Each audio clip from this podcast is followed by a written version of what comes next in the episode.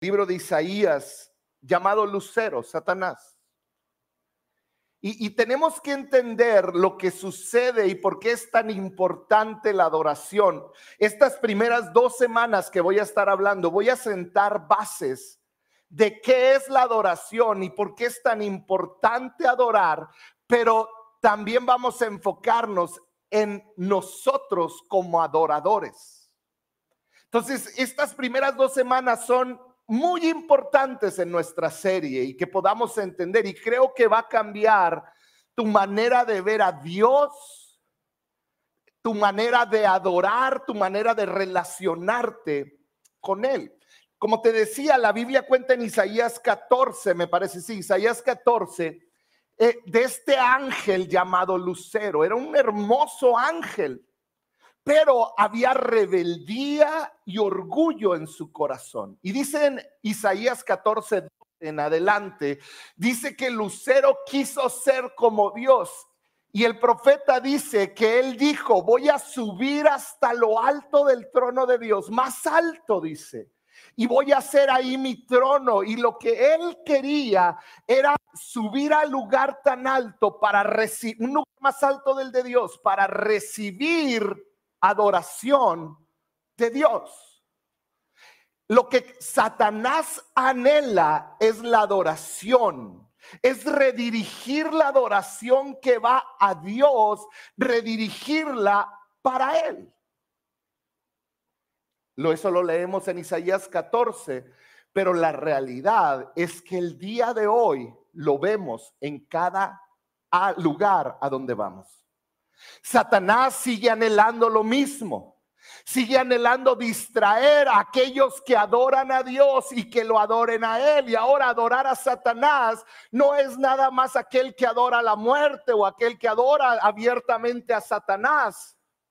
Pero la Biblia habla de la idolatría y Jesús es claro y dice cuando Él no está en el centro de todo y ponemos cualquier otra cosa, por más buena que sea, como nuestra familia nuestros hijos, un trabajo y lo ponemos en el lugar de Dios, dice la Biblia que está ocupando el lugar de Dios y entonces hay problemas. Cuando un padre, una mamá pone a un hijo en el lugar de Dios, está destruyendo al mismo hijo porque lo está poniendo en una posición que no va. Está destruyéndose a sí mismo porque está sacando a Dios de su familia. Y por eso Dios habla tanto de la idolatría, diciéndonos tu adoración. Tienes que analizar tu corazón para que tu adoración siempre vaya dirigida a mí. Eso es la adoración. Y vamos a, ver el ejemplo del pueblo de Israel y el éxodo de Egipto. El pueblo de Israel estuvo en cautiverio cientos de años en Egipto. Primero fue protección, pero luego se convirtió en esclavitud. Y después de cientos de años, Dios levanta a este hombre Moisés y le dice, ve a liberar a mi pueblo. Y inicia lo que conocemos en la historia bíblica como el éxodo del pueblo de Israel, el éxodo de Egipto, la salida. Y entonces vemos que sale este pueblo generaciones y generaciones que ya crecieron en Egipto, que lo único que conocen es Egipto. Han visto los dioses que adoran los egipcios, los han adoptado muchos de ellos. Y entonces Dios comienza este proceso en el pueblo de Israel de mover su manera de adorar de un de ser politeístas a ser monoteístas. En Egipto tenían dioses para todo. Miles de dioses. Si tú tenías una enfermedad, había un dios. Si tú tenías un problema, había otro dios al que podías orar. Y de repente este pueblo de Israel sale del pueblo de Egipto y traen toda esta cultura donde la sociedad les enseñó a confiar en otros dioses. Y Dios comienza este viaje por el desierto para enseñarles y decirles, hay un solo Dios y solo a ese Dios debes adorar. Tú puedes decir, a mí qué me importa todo eso que está diciendo el pastor. Lo que sucede es que la historia se repite hoy en día. Tú y yo vivimos en una sociedad donde la sociedad nos ha enseñado a levantar ídolos a los cuales seguir. Ídolos como el dinero, el placer, el sexo, ídolos como las pertenencias, ídolos como la familia, diferentes tipos de ídolos, donde los deportes, donde la gente vacía su corazón para adorarlos. ¿Y cómo lo vemos eso? Pues a veces son más importantes que Dios. Entonces, fíjate lo que le dice Dios al pueblo de Israel cuando salen de Egipto. Deuteronomio 6:13 dice así. Le dijo Dios, teme. Di conmigo, teme. Dice, teme al Señor tu Dios y sírvele todo a Él, solo a Él y sírvele a él, perdón. Cuando hagas un juramento, hazlo únicamente a su nombre.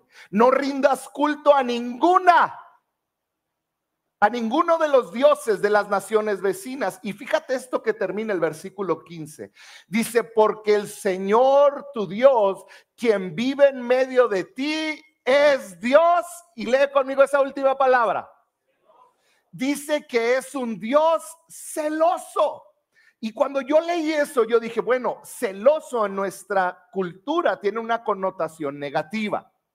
Tiene que haber algo más que Dios quiso decir con la palabra celoso. Entonces me fui a buscar a la raíz hebrea de ese versículo, que es donde como fue escrito, y en la raíz hebrea la palabra celoso eh, es la palabra caná.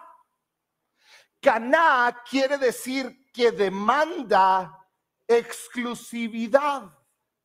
Entonces lo que está diciendo, dice, pues el Señor tu Dios que vive en medio de ti es un Dios que demanda exclusividad.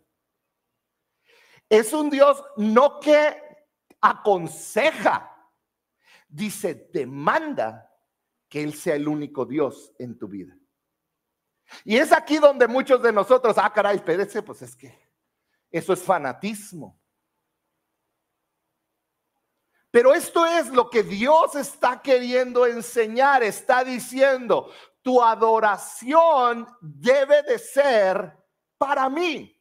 Fíjate lo importante de la adoración. Si vamos a Lucas 4, cuando Jesús fue tentado en el desierto, una de las tentaciones de Jesús, Lucas 4, 7, dice, le dijo Satanás, así que, le dijo Jesús, a Jesús, si me adoras, todo será tuyo.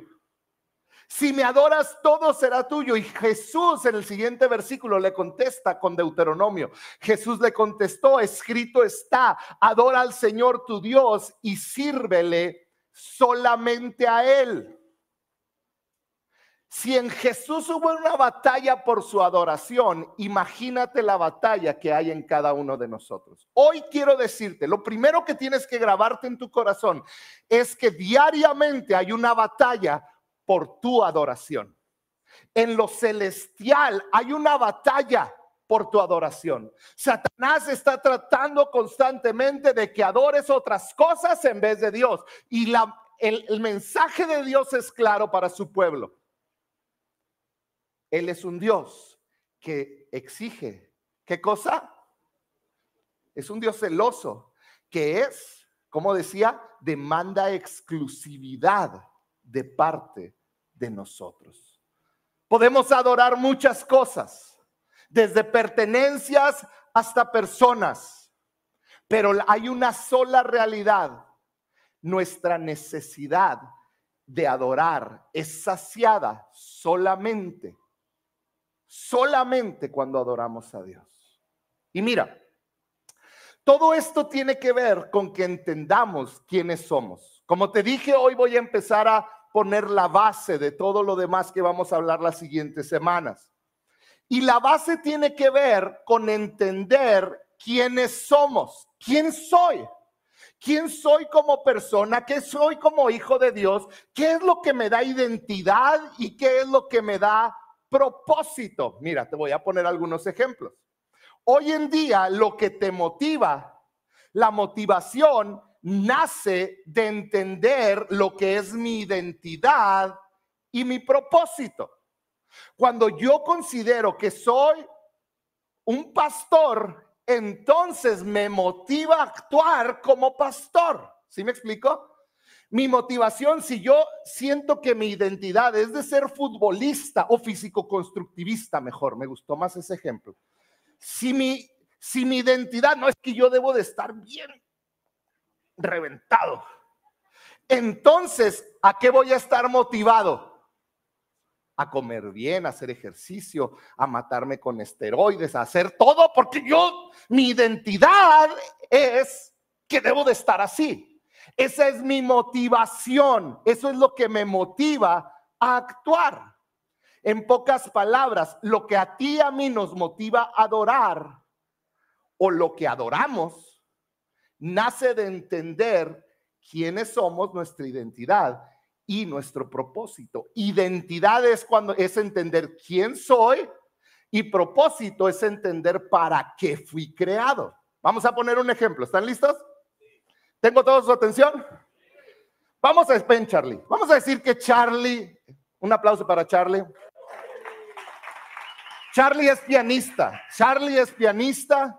Entonces Charlie toca el piano y Charlie le encanta cómo toca el piano porque es muy buen pianista. Si tú le preguntas a Charlie, ¿quién eres? Charlie es un, es un pianista porque él ama tocar el piano. Y entonces él sueña con un día tocar ante miles de personas y, sueña con que la gente le guste. Toca, Charlie, toca. No, no le encienda, nada más por respeto, pero...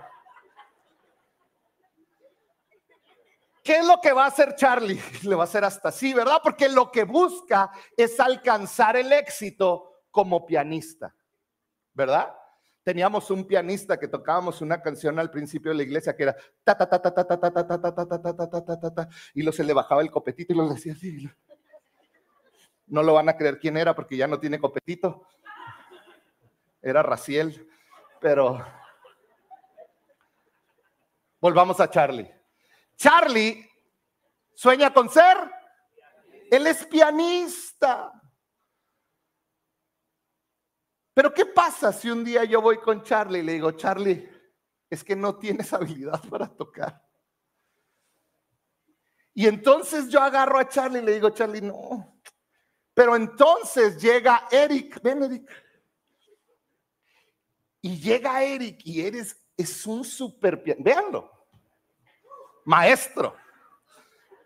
Dedos largos y alargados como los de un pianista, sabe hasta cómo, ¿verdad?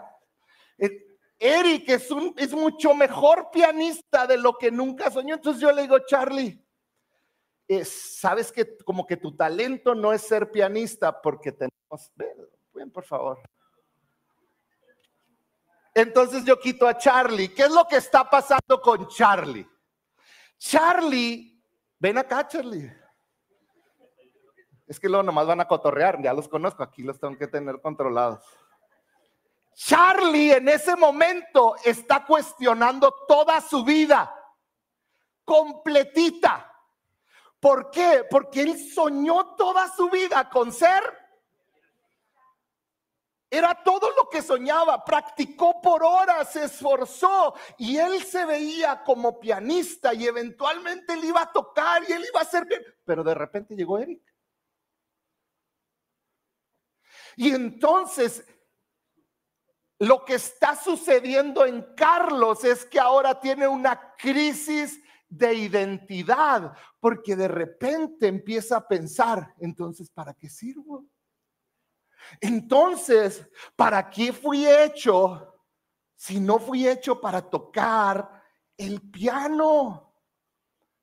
Entonces empieza a decir, Carlos, pues es que estuve equivocado toda mi vida. ¿Por qué?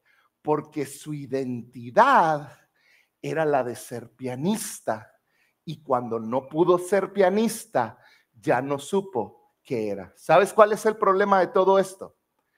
que como seres humanos creemos que lo que hacemos o nuestra función determina nuestra identidad. Si yo toco el bien, bien el piano, soy pianista. Si yo predico, soy pastor, yo soy pastor. Pero ¿qué pasa cuando alguien, si de repente dejo de pastorear? Y Dios me mueve a otro lugar y pone otra persona aquí. ¿Dónde queda Jorge el pastor? Gracias. O soy mamá. Soy mamá y de repente tus hijos se fueron de casa. Entonces, ¿qué eres? Soy papá y ya no hay hijos en casa. Soy cantante y no me dejan cantar y no me dan una canción a mí solo. ¿Por qué no me dan una canción a mí solo si yo canto? Si soy cantante. Oh. No, no soy cantante. ¿Sí me explico? Y entonces cuando no obtienes tus anhelos, lo que idolatras, lo que tú sentías que era tu identidad, terminas molesto con Dios. O con las personas. O más fácil con el pastor. ¿Les gusta el chisme? ¿Chisme? Ay, todos despertaron todos. Chisme paga siempre, ¿verdad que sí? ¿Cuánto chisme? No, no es cierto, no es cierto. Va chisme, ¿está bien? Atentos. No se van a acordar nada, pero de este pedazo sí. Yo crecí en una generación de jóvenes donde Eric se acordará donde una de nuestras principales oraciones, y me imagino que tuya, si estuviste en la iglesia de los noventas y los dos mil, nuestra oración principal era, úsame Señor.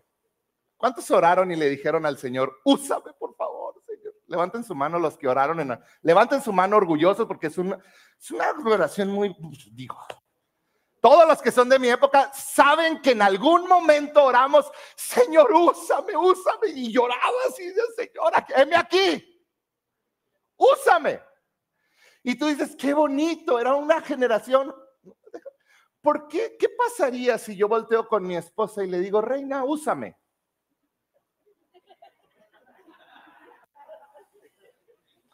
O, a mi jefe. Oye, jefe, aquí estoy, úseme haga conmigo, órale, vaya y, y que te usen. O con el vecino. Como que pierde el sentido de úsame. Porque úsame tiene que ver con un objeto o una herramienta. Para muchos nuestra oración ha sido, úsame Señor. El problema es que cuando usas a una persona, la estás tratando como a una herramienta.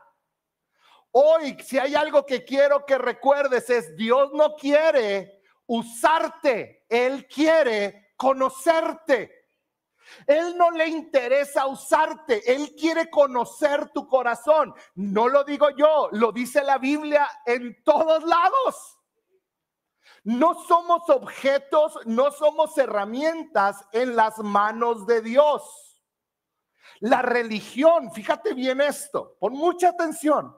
La religión nos ha enseñado a vernos como herramientas. Muchos de ustedes vienen de iglesias donde fueron lastimados, donde fueron heridos, donde fueron hechos sentir como si ya no sirvieran. Y todo tiene que ver con cómo nos vemos, nuestra identidad. Fíjate bien, ¿qué pasa si, si nos desempeñamos bien? Somos agradables y útiles a Dios. Cuando yo me porto bien, cuando yo voy a la iglesia y diezmo y ya no digo majaderías, y cuando digo las cosas como deben de ser y dejo de pecar, entonces en mi mente yo estoy, ah, entonces Dios se agrada de mí. Entonces ahora soy útil para lo que Él quiere hacer conmigo y entonces Él me va a usar. ¿Cierto o falso? Pero ¿qué pasa cuando yo me porto mal? Cuando yo me estoy portando mal, ¿cuántos aquí se portan mal? No, no, no, levanten la mano. Pero todos aquí en algún momento nos portamos mal. ¿Qué pasa cuando me porto mal? Entonces mi valor deja de existir. Somos dejados de lado o en pocas palabras, somos desechados. ¿Qué es lo que hace una oración como úsame? Estamos diciendo que estamos teniendo una relación transaccional con Dios. Yo te doy algo, Dios, y entonces tú me usas, tú me das algo. Entonces yo te estoy, yo estoy siendo fiel con mis diezmos, entonces tú me tienes que bendecir. Entonces yo te estoy sirviendo, me tiene que ir bien. Porque es una transacción. Y a muchos de nosotros así nos enseñaron. Si yo me porto bien, si yo doy, Él me debe bendecir. Y cuando no te dan el aumento que querías, te enojas, Señor, pues si yo te he diezmado ya por un año y le dieron el aumento a otro. Porque Dios nos debe, porque es una transacción. Yo estoy haciendo lo correcto y Él me bendice. Lo que no sabes es que Él que te ha bendecido de mil maneras. Creemos que la bendición es el dinero, pero hay tantas bendiciones. Vamos a poner el ejemplo de este martillo. ¿Estás conmigo? Este es el problema de ser una herramienta. Este martillo me es muy útil mientras estoy clavando, cuando estoy haciendo cosas que tengo que hacer con este martillo. Y yo estoy feliz con mi martillo y digo, wow, es bien bueno mi martillo. Pero ¿qué pasa si de repente se rompe mi martillo? Cuando se rompe mi martillo, ya no puedo construir, ya no puedo usarlo. Cuando el martillo está roto, perdió su función. ¿Por qué? Porque es un objeto que puede ser usado. Pero si el objeto perdió su función, entonces yo ya no lo puedo usar. Es como este papel lleno de mocos. Yo lo uso y no lo guardo y digo, ay, para recordar los mocos del 3 de febrero, lo voy a poner en mi Biblia si hay alguien que hace eso aquí, dígame. ¿Qué haces con un papel lleno de mocos? ¿Lo tiras? No, no tiren basura en la iglesia. Lo tiras, ¿verdad que sí? Y un martillo, cuando está roto, lo que hace es que pierde su función, por lo tanto pierde su identidad. Y si este martillo pensara, diría, ya no sirvo como martillo ya no sirvo. Sabes, en mi casa yo no tengo una caja que dice mis martillos rotos. Y ahí los tengo todos guardaditos. No, ¿sabes qué pasa cuando se me rompe un martillo? Lo tiro, lo boto. Y eso es lo que la religión nos enseñó. Que Dios, cuando te equivocas, cuando te rompes, te va a tirar. Por eso, Dios no quiere usarte. Dios quiere conocerte. Tú eres su hijo, no un objeto, no un martillo. Y Él te va a permitir bendecir a otros y ser de utilidad para el reino, pero no es lo mismo que usarte, porque seamos honestos, ¿cuántas veces te has equivocado terriblemente? Y quizá aquí hay gente que el día de hoy se siente roto y tú sientes que Dios te agarró como martillo y dijo, no, ya no sirve. Está desechado porque ya no me sirve, ya, ya embarazó a la novia, ya se divorció, está teniendo relaciones sexuales, ya no sirve. Está roto. Ha perdido su función. Hoy, todo el mensaje aquí es para que dejes de percibirte como una herramienta y que hoy puedas entender, tú no eres un objeto, una herramienta que Él usa y desecha. Tú eres su hijo, tú eres su hija y tu error o tus errores no te definen. Hay gracia, hay favor, hay misericordia. Por eso estás hoy aquí.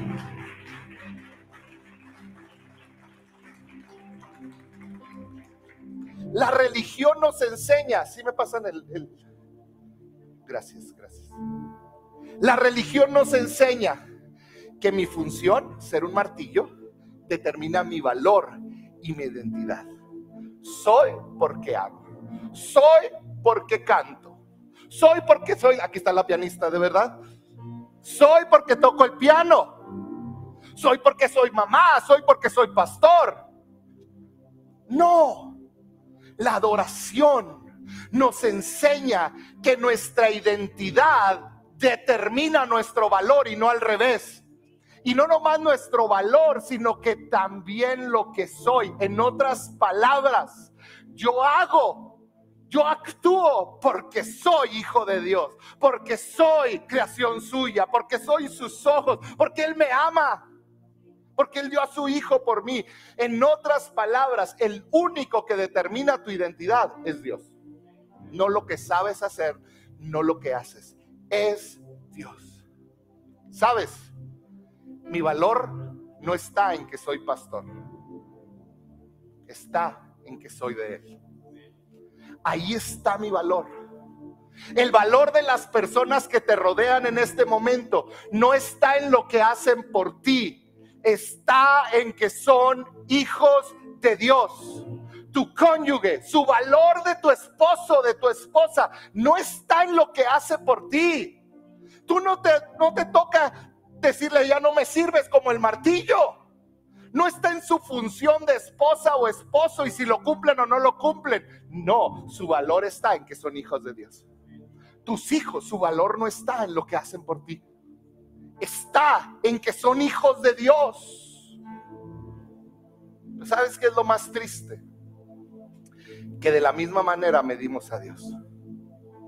Cuando yo hago lo correcto, yo espero que Dios funcione como el Dios que yo creé en mi mente, como Él debe de funcionar. Entonces, si Dios, que ahora Dios es mi martillo, si Dios no funciona, entonces, ¿qué hago? Dios no sirve. ¿Por qué? Porque mi mamá murió. ¿Por qué? Porque no sanó a fulanito porque yo le pedí tanto aquello y entonces Dios, como es un objeto para mí, ya no sirve cuando no cumplió lo que yo quería. Si puedes ver el doble peligro que hay? Y esto sucede cuando nuestro cristianismo se convierte en una transacción. Dios, como hoy predican tantos, Dios debe de darme felicidad, debe de. Y si no me hace feliz, entonces no es Dios. Lo malo es que la Biblia dice, en el mundo tendréis aflicción. Dios debe de darme paz y si no tengo paz, no. No, la paz que sobrepasa todo entendimiento llega en medio del dolor. Pero necesitas acercarte a Él. Es que Dios no me prospera, es que no me da lo que necesito. ¿Qué es lo que sucede? que o desechamos a Dios o cuando nosotros nos sentimos objetos, sentimos que Dios nos desecha y nos dice ya no sirves. Te usé un tiempo. ¿Cuántos aquí han pensado, ay, me acuerdo cuando Dios me usaba? Y sentimos que Dios está viendo al martillo roto que es nuestra vida y está diciendo, yo recuerdo cuando te usaba, me serviste por un tiempo, pero pues ya no, te rompiste. Eso va en contra de toda la Biblia. Porque Él dice que nos va a llevar de gloria en gloria. Y entonces estamos actuando como si Él nos desechara cuando Él nos ama. No eres un objeto, eres su hijo. Dios nos creó para conocernos y no para usarnos. Pónganme la que sigue, una imagen, la que sigue. Grábate esto, la religión promueve que debo cumplir con mi deber para ser valioso para Dios. Si yo soy un buen martillo, le sirve al carpintero. Pero la verdadera adoración, la verdadera oración a Dios de cada creyente, se expresa como respuesta de saberse amado y apreciado por Dios a través de su Hijo Jesucristo. Y entonces en respuesta a sentirse amado y aceptado, el creyente le sirve a Dios. ¿Por qué? Porque él sabe que él es valioso para su Creador. Ese es el verdadero cristianismo donde yo entiendo que yo soy valioso para Dios. Piénsalo por un momento.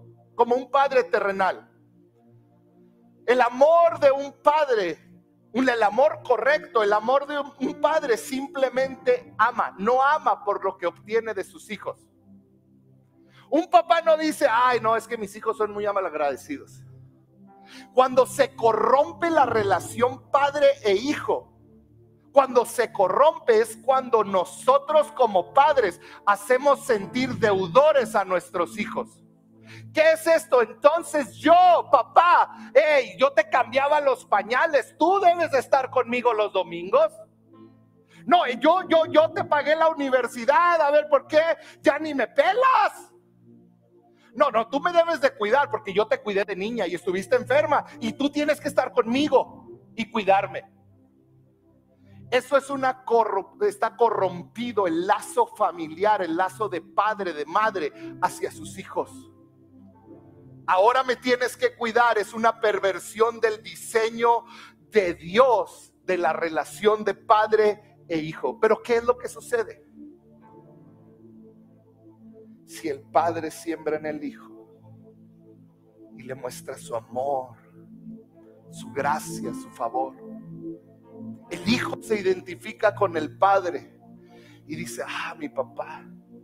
Y entonces el Hijo, por agradecimiento, no por deber, el Hijo va a servir al Padre, a la Madre. Pero esa es la relación correcta hijos de Dios, hijas de Dios que están aquí. Esa es la relación correcta con nuestro Dios. Donde yo entiendo el valor de la cruz que nunca se nos debe de olvidar. Donde yo lo abrazo, donde yo sé lo que Él hizo por mí, donde yo entiendo que Él me rescató de la profundidad de mis pecados, del dolor. Y Él metió su mano para salvarme y entonces yo en agradecimiento comienzo a servirle, comienzo a seguirle.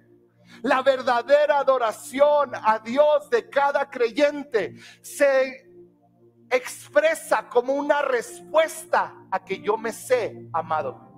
Yo sé que Dios me amó, yo sé que Dios me ama. Y entonces, por medio de Jesucristo, ese amor que yo recibo, yo le sirvo con amor y compasión. El creyente sirve a Dios porque Dios es valioso para él. Yo quiero que pienses en por qué no estás sirviendo a otros en este lugar. Quizás has dejado de valorar lo que Él hizo por ti. Y como alguien años atrás te sirvió a ti para que tú hoy estés donde estás. Sabes, las personas que sirven en este lugar no sirven porque todo va bien. Hay personas que están en el estacionamiento. Alberto, uno de nuestros más amados hombres de estacionamiento, sirvió casi por un año con un fuerte dolor en la ingle por una hernia y le decíamos, siéntese. ¿Y sabes qué nos decía? No.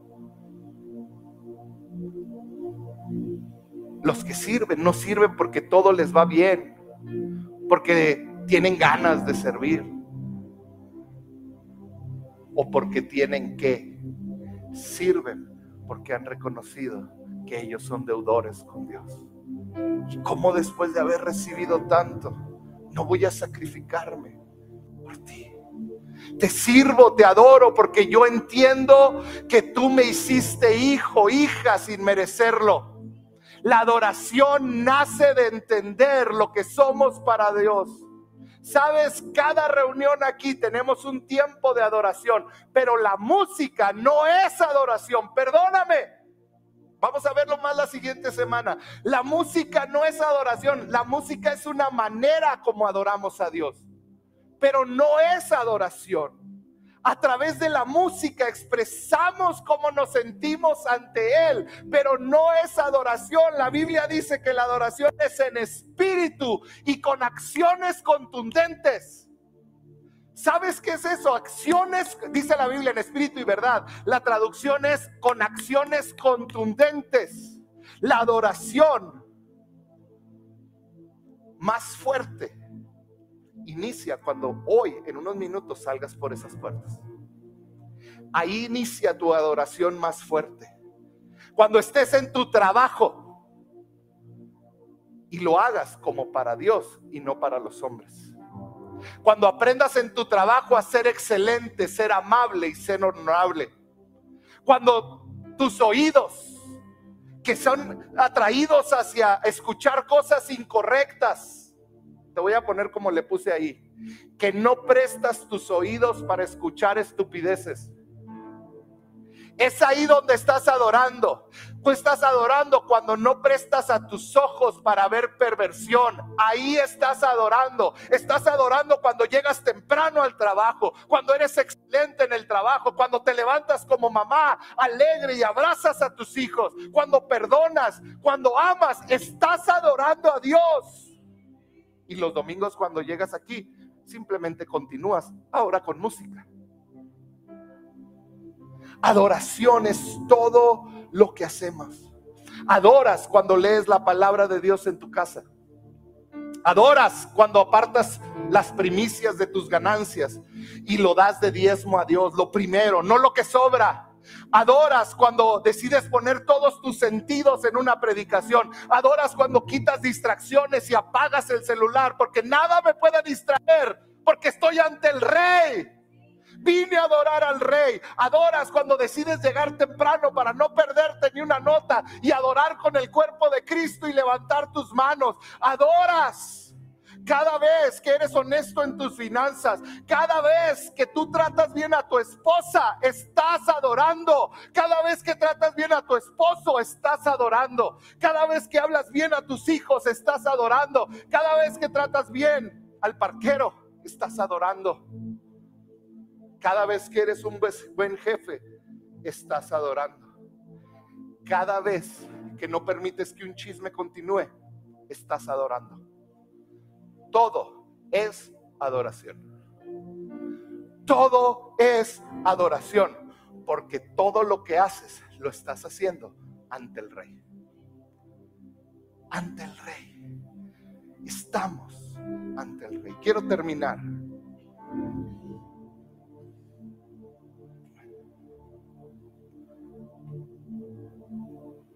hablándote a cómo te ves a ti mismo.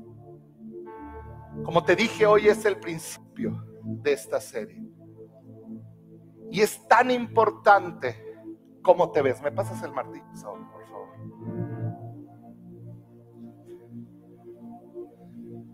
Quizá tú estás aquí y te ves como un martillo roto.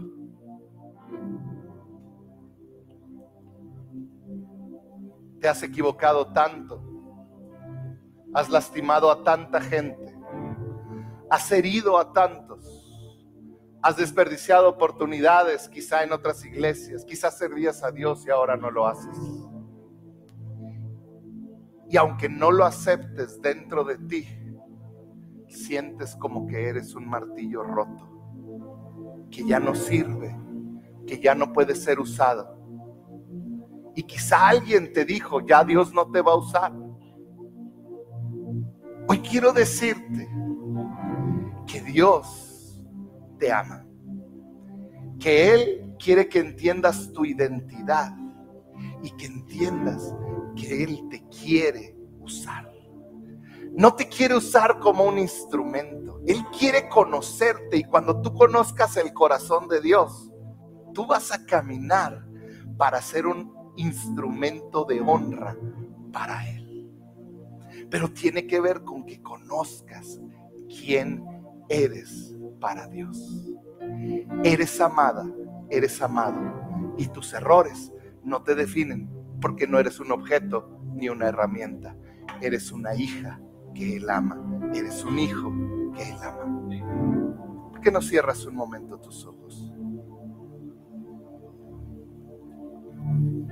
Quizá hoy estás aquí y tú te sientes así.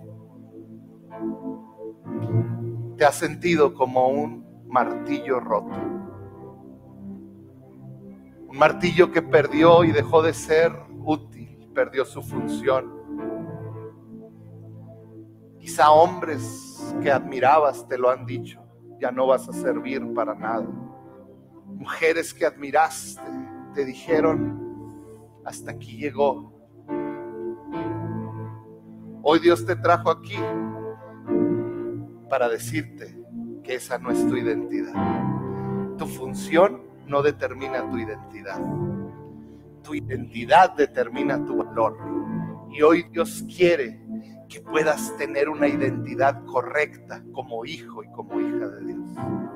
Así que mientras todos tienen sus ojos cerrados, si tú te has sentido como ese martillo roto, yo quiero que levantes en alto tu mano porque yo quiero orar contigo. No quiero avergonzarte, pero yo quiero orar contigo. Levanta en alto tu mano si tú te has sentido como ese martillo roto. Gracias. ¿Puedo ver tu mano? Súbela en alto. No hay vergüenza en esto, no hay vergüenza. En muchas áreas yo he sido ese martillo roto.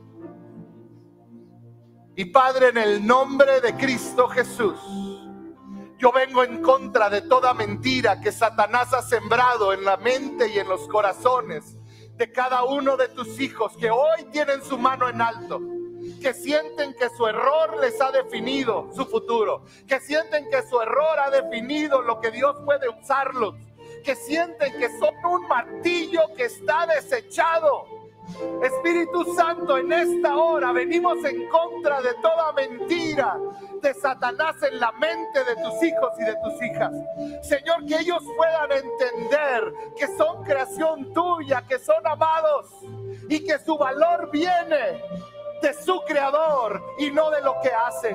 Su valor viene de aquel que los creó, que los amó y que hoy los trajo aquí para darles ese mensaje. Padre, yo hablo libertad en sus mentes, libertad en sus corazones, Señor. Padre, en el nombre de Cristo Jesús. En el nombre de Cristo Jesús. No te pones de pie por un momento?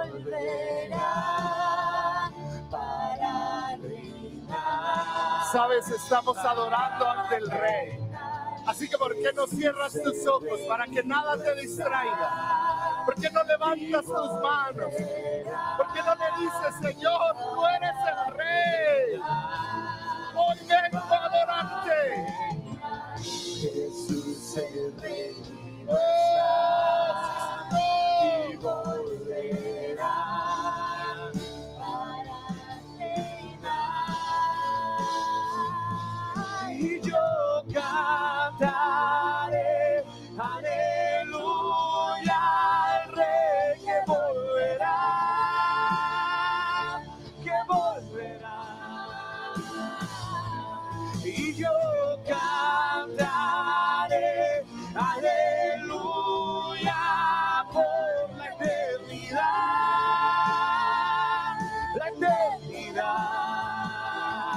Oh, propias palabras y dale gracias por la creación que eres.